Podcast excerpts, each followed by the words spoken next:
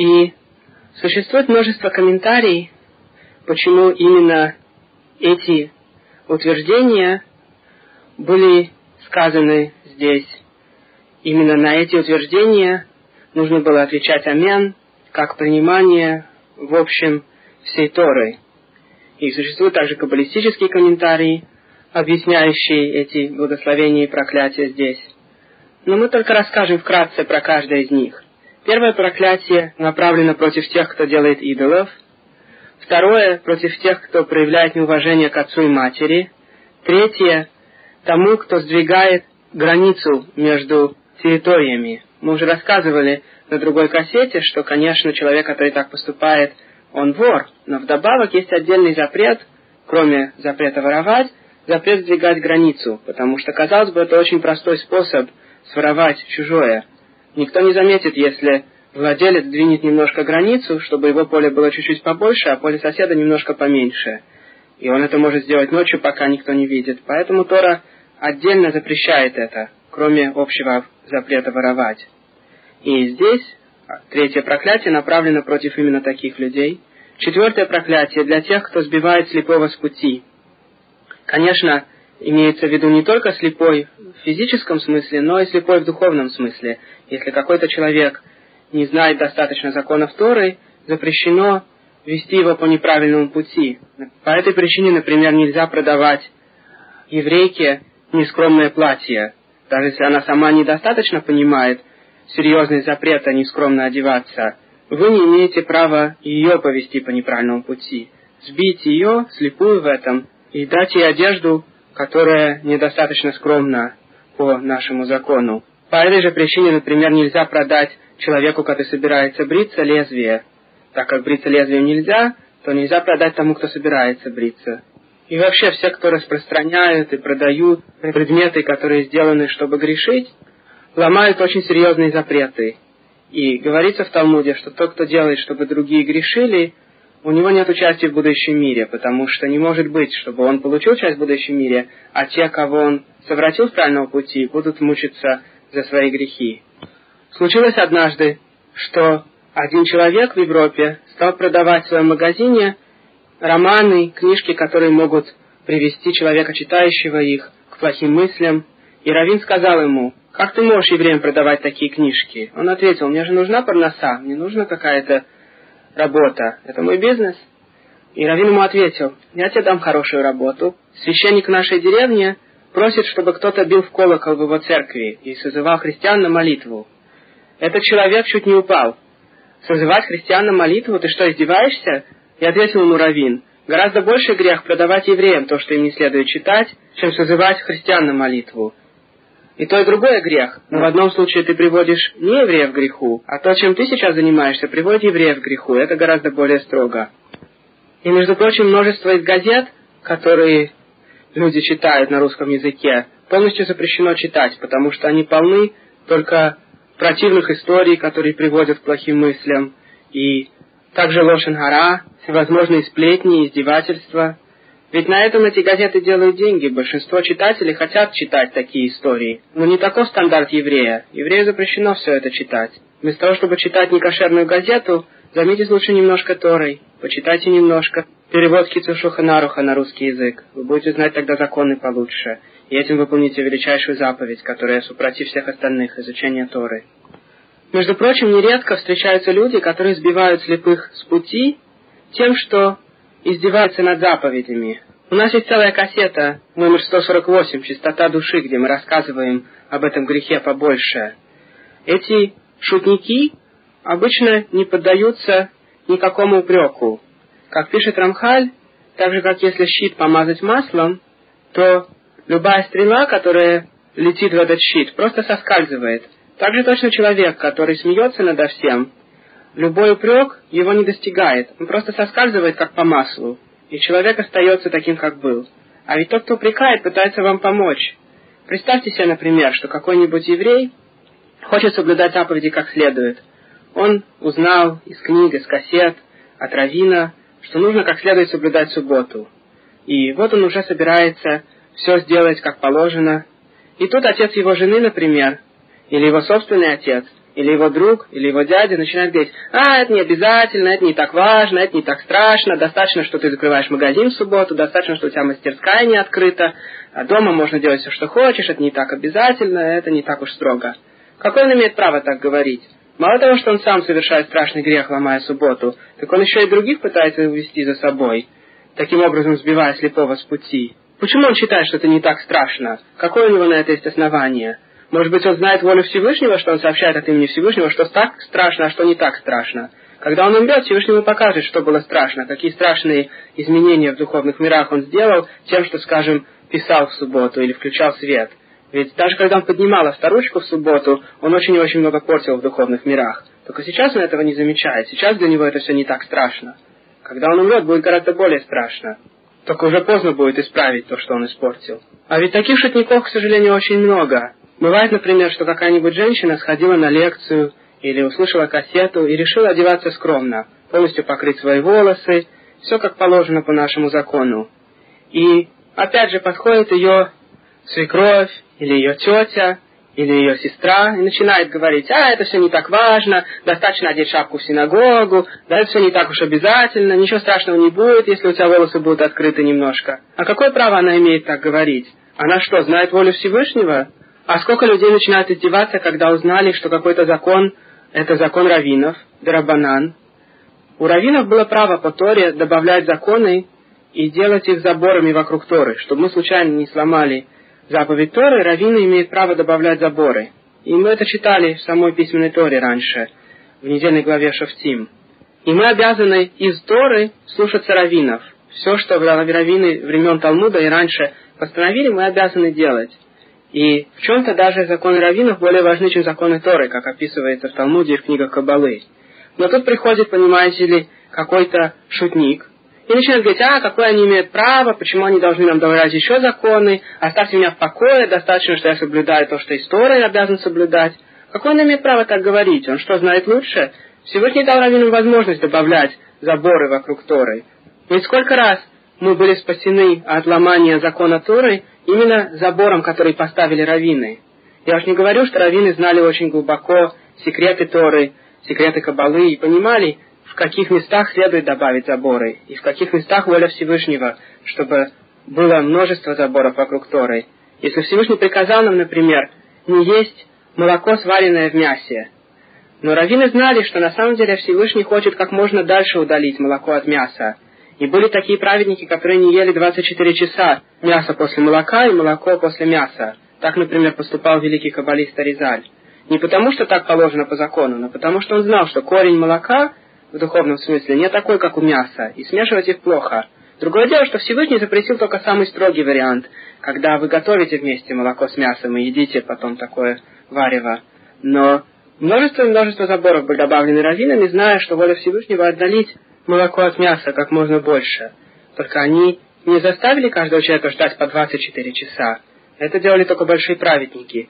Но они заставили нас ждать после мяса 6 часов, пока мы будем есть молоко. Счастлив тот, кто в точности соблюдает все законы, потому что в этом наша мудрость, как говорит Тора. Законы раввинов и законы Торы показывают нашу мудрость, и те, кто соблюдает, поднимаются на высокий духовный уровень и заслуживают длинной жизни в физическом мире тоже. Как известно, что от соблюдения заповедей Торы и раввинов есть множество пользы в физическом мире тоже. Религиозные евреи обычно живут дольше и более здоровые, чем нерелигиозные. Это все понятно. Самое главное нужно понимать, что никакой шутник не шутит, когда ему говорит доктор, если вы будете продолжать вести такой-то и такой-то образ жизни, то вы скоро умрете. У вас серьезная болезнь, вам ни в коем случае нельзя есть такие-то виды пищи. Никакой шутник не начинает шутить с доктором, говоря, а, это не так важно, это не обязательно, я буду есть то, что хочу. Каждый человек очень боится, когда ему говорят доктора один за другим, он проверяет у второго, у третьего доктора, они все ему говорят одно и то же. То, что ты делаешь, очень вредно и очень опасно. Ты можешь кончить свою жизнь очень быстро, если не перестанешь делать то, что ты делаешь. Большинство людей тогда послушаются. В то время как, когда доходит до духовного, до соблюдения нашей заповедей, эффекты которых мы не видим в этом мире, мы увидим только когда умрем, чего мы добились с помощью соблюдения и как мы напортились с помощью ломания заповедей. В этом вдруг люди начинают шутить. От того, что они не видят далеко, они начинают шутить. Это недалекие люди, которые не могут видеть вперед. Они только видят эффекты, которые прямо перед их глазами. Но все, что происходит позже, они видеть не могут, поэтому они подшучивают. Это не надо, это не обязательно. Если бы им хоть раз показали гигином в этом мире, если бы они могли увидеть ад просто на мгновение, то они бы уже так не шутили. Но пока они находятся в этом мире, они шутят. К сожалению, для многих из них только в самом конце они узнают, как ошибались они всю свою жизнь. Да будет угодно Всевышнему, чтобы никто из нас не попал в такую ловушку. Вместо того, чтобы шутить и издеваться, нужно соблюдать заповеди с большой точностью. И тем более никогда не следует другого еврея отговаривать от соблюдения какой-то заповеди. А нужно наоборот пытаться уговорить каждого, чтобы они соблюдали заповеди как можно более пунктуально и осторожно. Следующие проклятия. Проклят тот, кто извращает правосудие для чужеземца, сироты и вдовы. Проклят тот, кто ложится с женой своего отца, нарушая этим тайное своего отца. Проклят тот, кто ложится с любым животным. Проклят тот, кто ложится со своей сестрой, дочерью отца или матери. Проклят тот, кто ложится с тещей. Проклят тот, кто тайно наносит удар ближнему. Это проклятие против тех, кто говорит лошенгара, как описывают наши мудрецы, потому что лошенгара, дурной язык, ранит человека в тайне. Один рассказывает про другого всякие гадости, а потом этому человеку тяжело найти шедух, тяжело найти партнера в бизнесе. И получается, что тот, кто против него рассказывал, тайно нанес ему страшный удар. И говорится в Талмуде, что тот, кто рассказывает Лошенгара, и тот, кто слушает, и тот, про кого рассказывает, все три могут умереть из-за этого. Поэтому Лошенгара убивает троих. Следующее проклятие. Проклят тот, кто берет взятку, чтобы предать смерти невинного. И, наконец, последнее общее проклятие. Проклят тот, кто не хранит и не соблюдает всю Тору. Это общее проклятие, и таким образом весь наш народ принял на себя соблюдение заповедей с верой в награду за их соблюдение и наказанием за их несоблюдение. И Тора продолжает, если будешь соблюдать заповеди Всевышнего, бережно исполняя их, как я сегодня тебе предписываю, то сделает тебя Бог высшим из всех народов земли. Пока слушаешься ты Всевышнего, будут приходить к тебе все эти благословения и распространяться на тебя. Благословен будешь в городе, благословен в поле, благословен будет плод твоей утробы, плод твоей почвы, плод твоего скота, приплод твоих стад и ягнят. Благословенна будет твоя хлебная корзина и твоя квашня. Благословен будешь, когда приходишь, и благословен, когда идешь. Если нападут на тебя любые враги, Всевышний заставит их бежать от тебя в панике. Будут они против тебя одной дорогой, а бежать от тебя будут в семи направлениях. Всевышний дарует тебе благословение в твоих житницах и во всех твоих других делах. Он благословит тебя земле, которую Он дает тебе.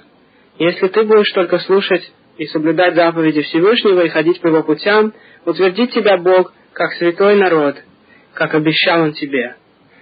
Осознают все народы земли, что с тобой связано имя Божье, и будут бояться тебя. Бог дарует тебе избыток добра в плоде утробы твоей, в плоде твоего скота, в плоде твоей земли. Будешь ты преуспевать на хорошей земле, которую Бог обещал твоим праотцам дать тебе. Бог откроет свою благодатную сокровищницу в небесах, чтобы дать дождь твоей земле своевременно и благословлять тебя во всем, что ты делаешь. Будешь ты одалживать многим народам, а тебе не придется просить об одолжении. Сделает Бог тебя главою, а не подчиненным. Будешь ты наверху, а не внизу. Ты должен только слушаться заповеди Бога, как я тебе предписываю сегодня. Бережно соблюдай их. Не отклоняйся ни вправо, ни влево от всех слов, которые я даю тебе сегодня. Будь особенно осторожен, чтобы не следовать идолам и не служить им. До сих пор Тора предсказывает нам всевозможные благословения, если мы будем служиться Всевышнего. Дальше эта глава продолжается с проклятиями, как мы уже говорили в начале кассеты. Это самые страшные проклятия из всей Торы. Как мы уже говорили, есть еще одно место, где проклятия описываются, и это в конце книги Вайкра в главе Бехукотай.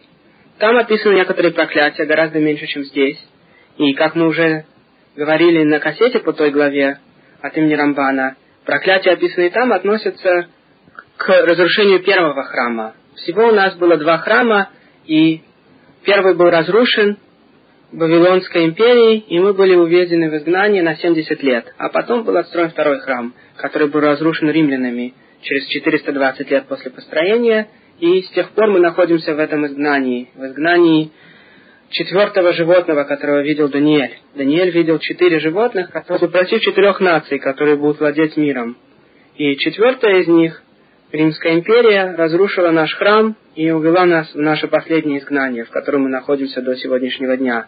И вот именно это разрушение, как пишет Рамбан, подсказано в следующих строчках, которые мы будем сейчас читать, во втором проклятии, в проклятии этой главы. Если ты не будешь слушаться Всевышнего твоего Бога и не будешь бережно соблюдать все его заповеди и установления, как я тебе заповедую сегодня, тогда все проклятия постигнут тебя. Будешь проклят в городе и проклят в поле. Проклята будет твоя хлебная корзина и твоя квашня. Проклят будет плод твоей утробы, плод твоей земли, приплод стад твоих, и ягнят. Проклят будешь ты, когда придешь, и проклят, когда уйдешь. Бог пошлет на тебя несчастье, смятение, отчаяние во всем, что ты предпримешь, и разрушит тебя, и заставит исчезнуть скорости из-за злодеяний твоих, если оставишь ты мою Тору. Бог так сделает, что болезнь к тебе привяжется, пока она не сотрет тебя с той земли, которой готовишься овладеть.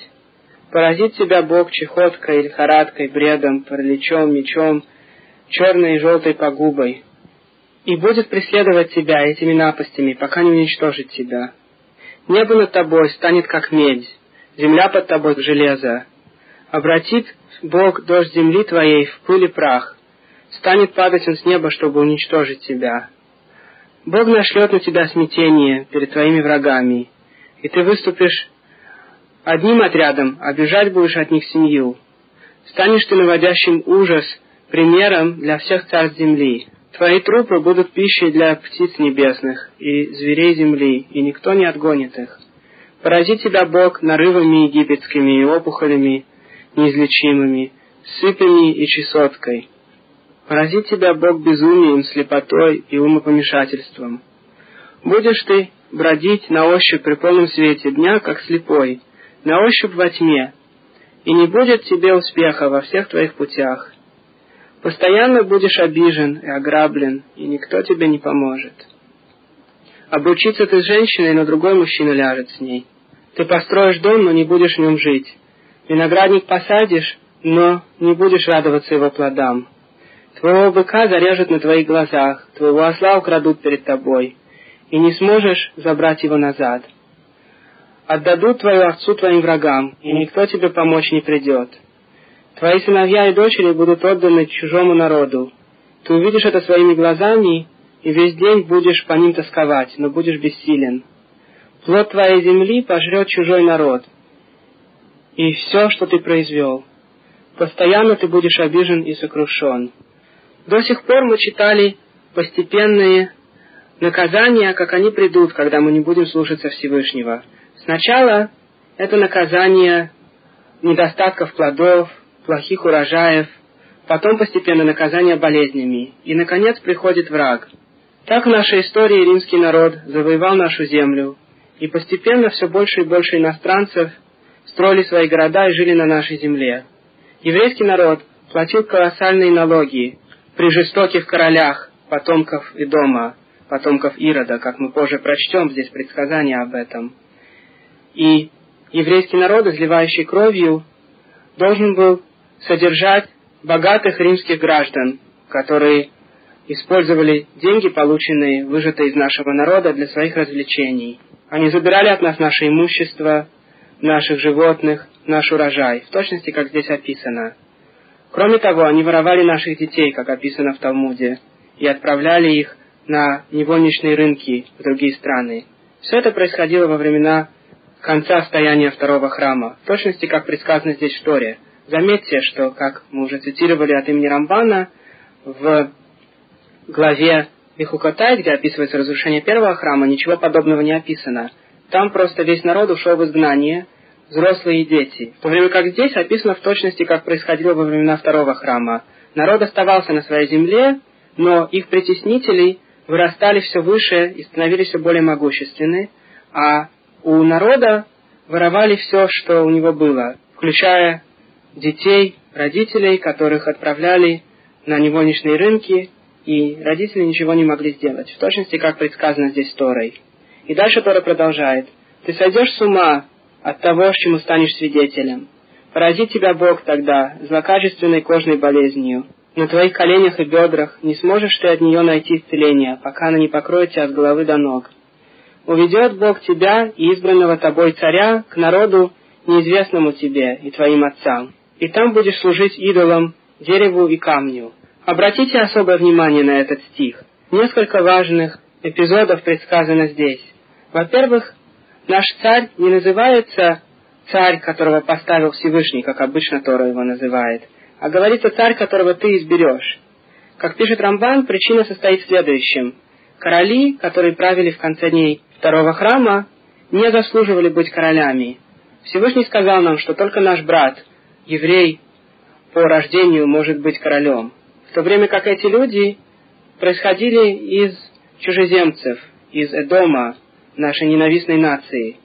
Ирод, который вырезал весь дом Хашманаев и поставил себя королем с помощью римского правительства, которое его поддерживало, ненавидел наш народ, и поэтому он поднимал чужеземцев так высоко, а нас давил под своими каблуками. И потомок Ирода, царь Агриппа, был забран в Рим, где он подстрекал римского императора начать войну с Иудеей. Война, которая потом кончилась полным разрушением храма и еврейского народа на земле, как мы прочтем дальше.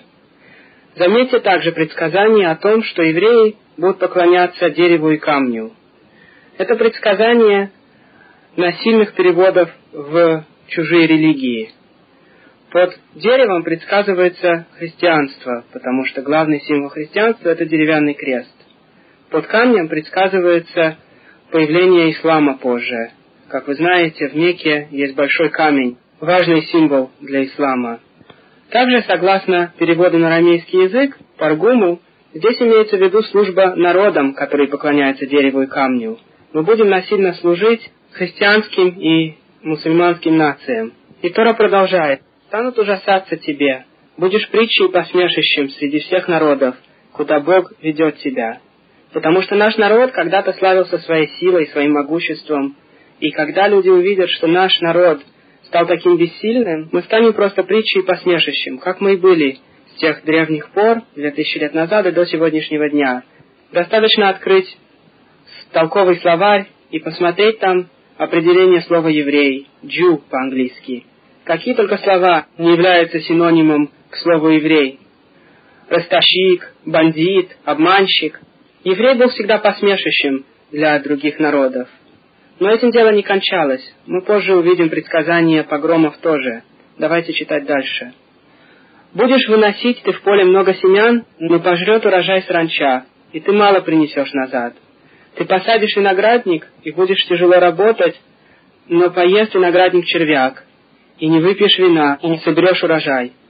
Будут оливы у тебя на всех землях твоих, но оливки упадут, и не будешь ты радоваться их маслу. Будут у тебя сыновья и дочери, но твоими они не останутся, потому что будут уведены в плен. Все твои деревья и плод твоей земли поточит саранча. Чужеземец среди вас станет подниматься над тобой все выше и выше, а ты будешь опускаться все ниже и ниже. Вот здесь начинается предсказание постепенного поднятия потомков Ирода и тех, кто их поддерживал, над нашим народом. Если вы почитаете историю тех времен, немножко больше двух тысяч лет назад, вы увидите, как постепенно мы сами, евреи, жившие в земле Израиля, стали второго класса гражданином. Гражданин первого класса там был теперь римский гражданин. И множество и множество греческо-римских городов было построено Иродом ради развлечения неевреев. А деньги для этого он выжимал из нашего народа. И Тора продолжает. Он тебе будет одалживать а ты ничего не сможешь одолжить ему. Станет он господином, а ты будешь его подданным. Все проклятия эти падут на тебя, и будут тебя преследовать, и постигнут тебя, чтобы уничтожить тебя. И все за то, что ты не слушался Всевышнего твоего Бога, не соблюдал заповеди установлений, которые Он предписал. Будут эти проклятия знаком и доказательством для тебя и, для, и твоих детей навсегда. Когда было у тебя изобилие всего, ты не слушался Всевышнего твоего Бога, со счастливым и радостным сердцем. А тогда будешь служить твоим врагам, которых Бог пошлет против тебя, в голоде, в жажде, в ноготе и нехватке всего. Враг наложит на шею твою железное ермо, чтобы уничтожить тебя. Теперь Тора начинает описывать в деталях, кто именно будет наш притеснитель. Наведет Бог на тебя народ издалека, с края земли. Налетет он на тебя, как орел. Этот народ, язык которого ты не понимаешь. Народ мучителей. Нет у него уважения к старику и нет милосердия к юному. Имеется в виду, конечно, римский народ, который находился очень далеко от нас по масштабам тех времен. Множество и множество государств воевали с нами в течение нашей истории, и все они были нашими соседями, будь то Сирия, филистимцы, Плештим, Амон, Моав, Египет, Вавилония. Все эти страны находились рядом, мы знали их язык, мы имели с ними дипломатические отношения, как описывается в книгах Библии тех времен книгах Млахим, Царств. Но не таково было наказание, описанное здесь. Здесь Тора предсказывает, что народ, который разрушит наш второй храм, этот народ будет издалека. Язык его мы понимать не будем, евреи не знали латынь. Этот народ дерзкий, народ мучителей, без уважения к старика и милосердия к юному. Мы знаем из истории сегодня, что народы вокруг земли Израиля в принципе имели какие-то положительные качества – в отличие от Римской империи, которая все завоевывала только силой, и их жестокость широко известна. И, между прочим, в книге Даниэля тоже четвертое животное описывается как самое страшное из всех, самое жестокое и не похожее на три предыдущих животных, на три предыдущих страны, которые овладеют миром. И говорит дальше Тора, «И пожрет народ этот плод твоего скота и плод твоей земли, чтобы истребить тебя, не оставит он ничего от твоего зерна, вина, приплода твоего скота, ягнят твоих, чтобы уничтожить тебя.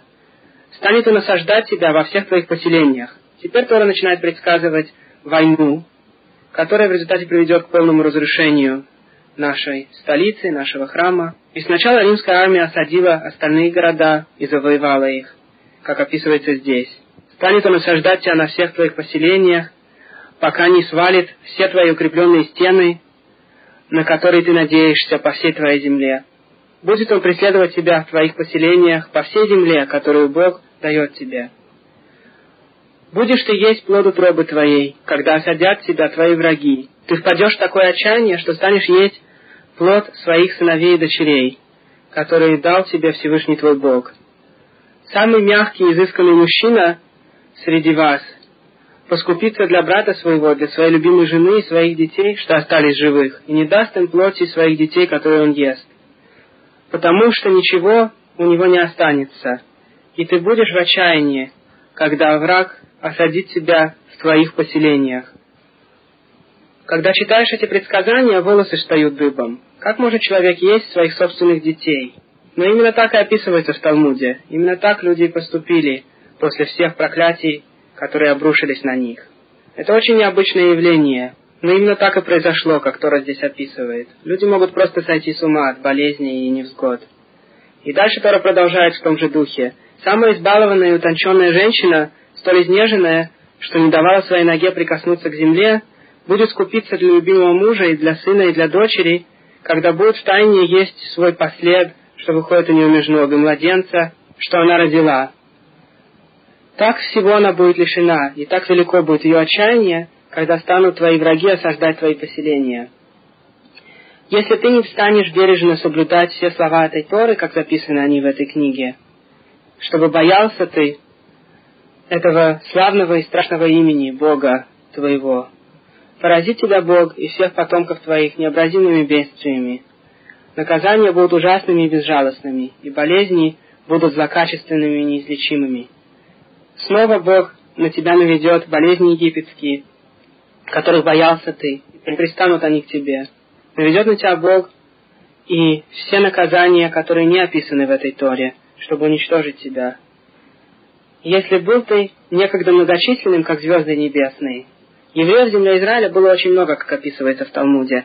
Рассказывается в трактате Псахим, что однажды король хотел знать, сколько евреев в земле Израиля, и попросил, чтобы посчитали количество почек животных, которые приносят в жертву в Песах. И оказалось, что количество животных, принесенных в этом году, было вдвое больше, чем евреев вышло из Египта, то есть 600 тысяч умножить на 2, миллион двести тысяч. И говорит Талмуд, что каждое из животных ело как минимум 10 человек. Вы знаете, что во время Песаха семья или несколько семей вместе приносят одно пасхальное животное в жертву – барашка или козлика. Получается, что всего людей было как минимум 10 умножить на миллион двести тысяч, то есть как минимум 12 миллионов. И кроме того, было немало евреев, которые не смогли принести жертву по разным причинам. Например, если они были нечистые в день, когда нужно приносить пасхальную жертву. Во всяком случае, выглядит, что евреев тогда в земле Израиля было больше, чем сегодня по всему миру. И Тора здесь предсказывает, если был ты некогда многочисленным, как звезды небесные, то останутся в живых лишь немногие, потому что ты не слушался Бога, твоего Господа. Когда был счастлив Бог быть добрым к тебе и размножал тебя, так Он будет счастлив, изгоняя и уничтожая тебя, и ты будешь сметен земли, которой готовишься овладеть. Заметьте, что еврейский народ мог бы сейчас быть таким же большим, как китайский. Мы начали свою историю раньше, чем китайский народ, и с количеством людей не меньшим, чем они. Если бы мы увеличивались, как они, то нас бы сейчас был бы миллиард. Во времена Римской империи мы составляли десятую часть всего римского владычества. Если бы мы сейчас продолжали составлять десятую часть Европы и Америки, то нас бы опять же было бы полмиллиарда или миллиард. Но, как говорит Тора, из-за наших грехов мы совсем немногочисленны. Нас совсем немного в каждой из стран, куда мы рассеяны.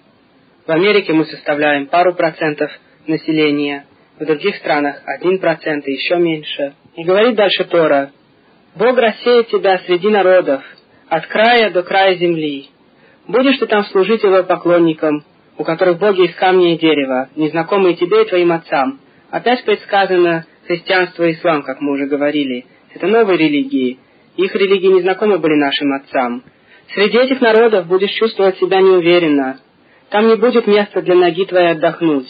И там сделает Бог тебя малодушным, разрушая твой взгляд на мир, сделав жизнь твою безнадежной. Смотрите, насколько точно это предсказание описывает всю нашу двухтысячелетнюю историю изгнания. Ведь евреи, которые были изгнаны из земли Израиля во второй раз, после разрушения второго храма, в основном оказались в европейских странах. Азиатские евреи, например, бухарские евреи, в основном происходят из предыдущего изгнания, из изгнания разрушения первого храма. И там не описано, что евреев будут гонять с места на место. Но про второе изгнание говорится, что этих евреев будут гонять все время из страны в страну, и мы не сможем остановиться на одном месте, как сказано здесь в Торе. И так именно и происходило. Все это время европейского изгнания, эти две тысячи лет, мы практически без остановки гоняемся из страны в страну. Нет ни одной практически страны Европы, которая хотя бы раз не изгоняла всех своих евреев. Множество и множество городов либо уничтожала погромами, либо гнала своих евреев. Евреи постоянно чувствовали себя неуверенно в Европе, постоянно боялись за свою жизнь. Шансы выжить какой-то определенной семье всегда были очень маленькими. Постоянные погромы громили любую семей. И также продолжает наша Тора. «Будет жизнь твоя висеть на волоске. Днем и ночью ты будешь в таком ужасе, что не будешь верить, что ты жив. По утрам ты станешь говорить, если бы уже была ночь, а по вечерам, если бы уже было утро. Такой ужас ты будешь испытывать, и такое увидят твои глаза». Как точно это описывает наше изгнание в европейские страны? Читая описания наших мудрецов разных поколений, тысячу лет назад, полтысячи лет назад, триста лет назад, все они постоянно упоминают в какой опасности еврейский народ все время. Никогда не знаешь, какой погром уничтожит очередные еврейские общины, какое еще судебное разбирательство решит, что евреи участвовали в каком-нибудь якобы преступлении, например, убивали христианских детей, чтобы использовать их кровь якобы, хотя всем известно, что нам нельзя даже использовать кровь животных для еды. Но это изобретение, так называемые blood labels, обвинения в использовании христианской крови, ведь эти обвинения преследовали нас во всех европейских странах, где бы мы ни были. Сколько евреев погибло из-за этих обвинений? И Тора дальше предсказывает, приведет тебя Бог обратно в Египет на кораблях, по пути, который обещал тебе, что ты не увидишь опять. Будете вы пытаться продать себя в рабы и рабыни, но никто не захочет купить. И именно так и произошло во времена конца второго храма, как описывают книги тех времен. Евреев увозили на невольничные рынки в Египте, и никто не хотел их покупать. А ведь для раба его покупка значила возможность жить. Если его никто не покупал, то тогда это означало верную смерть, ведь никто содержать просто так раба не будет. На этом заканчивается проклятие, описанное в этой недельной главе. И как мы уже говорили, в следующей недельной главе проклятия будут продолжаться. Будет описано долгое время изгнания, наша пустующая земля, земля Израиля. И чужестранец, который приходит в нашу землю, и видит наказание, направленное против этой земли, бедствие, которым поразил ее Бог, и говорит, «Серая и соль сожгли всю ее почву, ничего на ней не посеешь, ничего на ней не сможет расти, даже трава не растет на ней». Это как разрушение с дома и Аморой, одной своим городов, которые перевернул Всевышний в своем гневе и ярости. И спросят все народы, за что сделал Бог такое с этой землей? В чем причина столь великого гнева? И ответят они, потому что они оставили союз, который Бог их отцов заключил с ними, когда вывел их из Египта. Все это мы прочтем в следующей недельной главе. И как мы заметили в начале этой кассеты, в отличие от проклятий в конце книги Вайкра, которые кончаются утешением, проклятия, описанные в этой недельной главе, не заканчиваются утешением, а продолжаются и в следующей главе, в Ницавим. И только потом, после длинного изгнания, говорится, что мы начнем возвращаться к Всевышнему, и тогда Всевышний смилуется над нами. Точности, как мы будем читать на следующей кассете. Но пока я хотел бы упомянуть то, о чем я уже говорил на кассете по последней главе Вайкра, где мы говорили о проклятиях первого изгнания, и так как не все слушали ту кассету, хотелось бы упомянуть в двух словах то, что мы сказали тогда. В Торе предсказывается множество и множество деталей нашей истории. Каждая из деталей сама по себе маловероятна. Невозможно, чтобы какой-нибудь человек предсказал бы даже одну из этих деталей, потому что каждая из деталей слишком нелогична. Например, Тора предсказывает, что наш народ, хотя мог бы быть многочисленным, будет очень маленьким и разбросанным по всем странам мира. Это предсказание очень нелогично. Если народ действительно будет разбросан по всем странам мира, как же такой народ сможет выживать? Без сомнения, в каждой стране тогда евреи должны были бы стать похожими на граждан этой страны и забыть про свою религию, как происходит при ассимиляции других народов. И тем не менее, Тора предсказывает, что этот маленький народ останется, и всегда будут евреи. И если бы все это не произошло, мы не могли бы поверить логически, как такое может произойти. Тем более, что Тора также предсказывает, что мы будем гонимы с места на место и не останемся в одной стране, постоянно будем бояться погромов. Если так, то тем более мы должны были бы уже давно ассимилироваться. Ведь законы ассимиляции, как они описаны в книгах истории, заключаются в следующем. Если одна нация завоевана другой, более сильной, могущественной и продвинутой нацией, то, как правило, эта нация ассимилируется среди своих господ, ради того, чтобы эти господа относились к ним лучше. И она перенимает более могущественную культуру. Еврейский же народ живет как раз по противоположным законам. Против всех законов истории наш народ как раз выживает, когда мы соблюдаем заповеди и не похожи на другие народы, и гибнет, когда пытается перейти в чужую культуру и стать похожими на неевреев. Заметьте, что, скажем, немецкие евреи больше всех преуспели в том, чтобы копировать немецкую культуру и полностью оставили свою религию. И согласно законам истории, немцы должны были бы их любить и принять свою среду. А согласно законам иудаизма, как описано в Торе, за это должно было обрушиться страшное наказание. И произошло, конечно, как предсказывает Тора, именно из Германии вышло страшное уничтожение. Таких примеров можно приводить множество. Общий принцип, везде, где евреи начинают ассимилироваться, будь то в Испании 500 лет назад – или в Германии 200 лет назад, Всевышний поворачивает тогда сердце неевреев, чтобы они еще меньше хотели с нами иметь дело. И таким образом они сами нам начинают указывать, ты еврей, ты не должен быть вместе с нами, ты к нам не имеешь отношения. Интересно, кстати, что сама Германия тоже подсказана в Талмуде.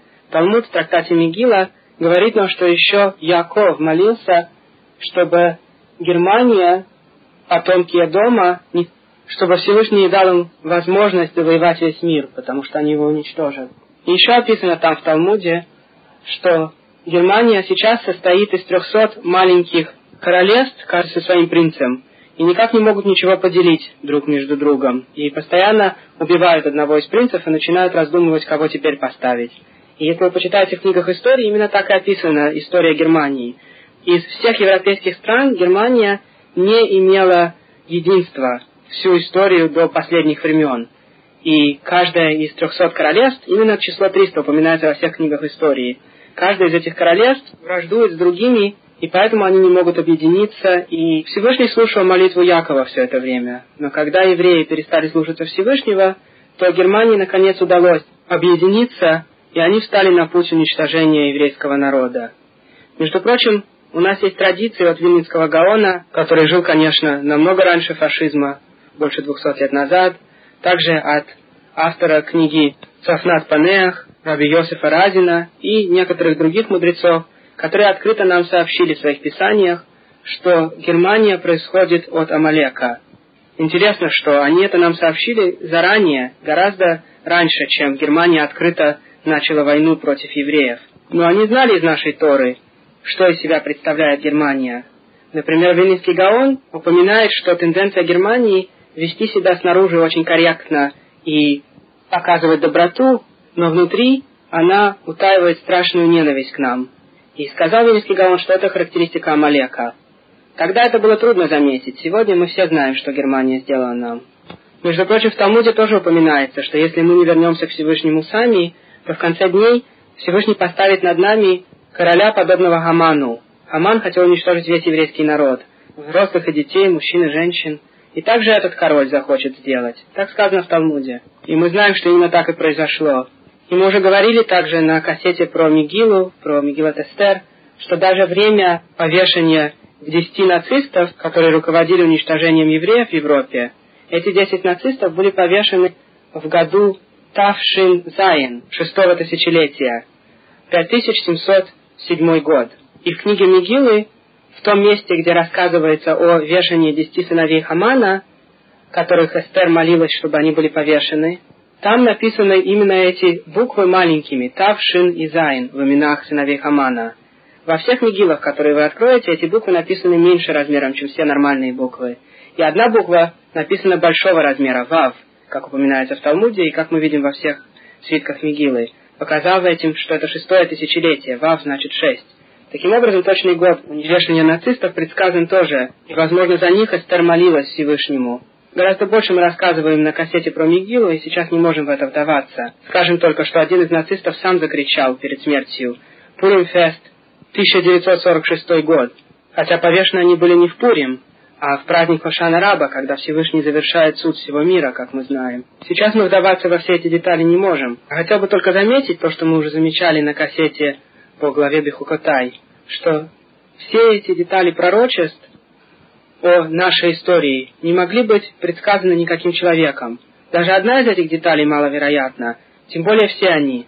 То, что мы вечная нация, и то, что мы будем разбросаны по свету, то, что нас будут ненавидеть везде, куда мы придем, явление, которое называется антисемитизм, и то, что мы останемся малыми в числе, то, что нас будут насильно переводить в другие религии, и то, что нас будут изгонять с места на место. И также предсказывается, как мы увидим дальше в следующей недельной главе, что земля будет пустовать все время, пока мы отсутствуем. То, что не произошло ни с одной нацией. Множество наций изгонялись со своей земли. Так, например, американские индейцы были изгнаны белыми людьми здесь. И, тем не менее, разумеется, Американская земля дает плоды так же хорошо без индейцев, как когда индейцы здесь жили. Единственное исключение – это связь еврейского народа со своей землей. Все время, пока еврейский народ вне своей земли, земля не давала плодов. Как описано в книгах истории, и как мы цитировали на кассете Бехукатай, письмо Марк Твена, который побывал на Святой Земле немножко больше сотни лет назад и описывает ту пустоту, которую он увидел. И, наконец, в следующей недельной главе мы будем читать предсказание о раскаянии еврейского народа и возвращении назад на нашу святую землю. Каждое из предсказаний, которые мы описали, маловероятно само по себе. Тем более, все эти предсказания не могли бы сбыться, если бы их написал какой-нибудь человек. Только Всевышний, который знает курс истории заранее, может написать столько деталей нашей истории, и каждая из них в результате сбывается. Даже если бы вероятность каждой детали была бы один к пяти, то вероятность, что все они сбылись, намного меньше одного к миллиону. Тем более, что Тора предсказывает гораздо больше, чем все, что мы прочли сейчас. Мы только говорим о предсказаниях нашей недельной главы. Это одно из открытых свидетельств того, что Тора не могла быть написана людьми, и только Всевышний мог нам даровать нашу святую Тору. С вопросами, пожалуйста, звоните 917-339-6518, и мы советуем вам прослушать кассету по главе Бехукот.